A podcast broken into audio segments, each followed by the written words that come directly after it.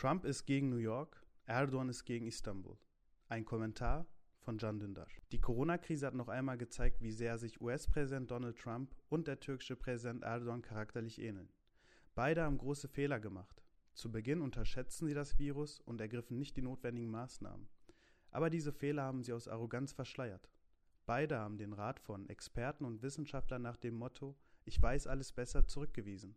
Beide haben Kritik als Anfeindung eingeordnet und die Gesellschaft polarisiert, indem sie in meine Person und die, die gegen mich sind, einteilten.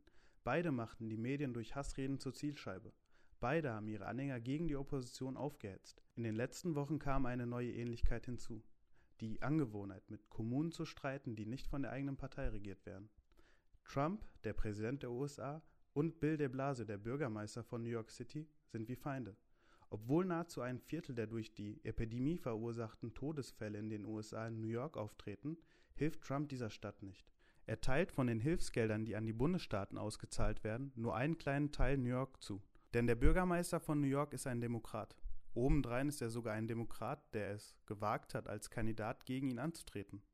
Gestern fragte Bill de Blasio in einer Pressekonferenz, die er organisiert hatte, Trump, wirst du New York retten oder sagst du New York, dass es tot umfallen soll? Spaltung anstelle von Solidarität. Streit anstelle von Kooperation. Das ist dieselbe Haltung, die Erdogan gegenüber Ekrem İmamoğlu, dem Bürgermeister von Istanbul, eingenommen hat. Auch er hat, obwohl er der meistbetroffenen Stadt der Türkei keine Hilfe leistete, Imamoglu eine Spendenkampagne verboten und ließ obendrein noch ein Ermittlungsverfahren gegen ihn aufgrund dieser Kampagne einleiten. Weshalb? Imamoglu führt mit seiner Performance in dieser Phase vor, wie inkompetent die Regierung ist. Denn Imamoglu ist der Bürgermeister der Sozialdemokratischen Partei.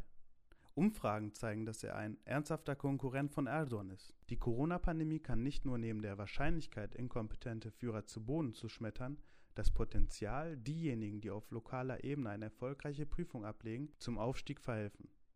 Das ist der Punkt, der Imamolo und de Blasio verbindet. Und genau das ist auch, was Erdogan und Trump Angst macht. Beste Grüße, ihr Can Dündar.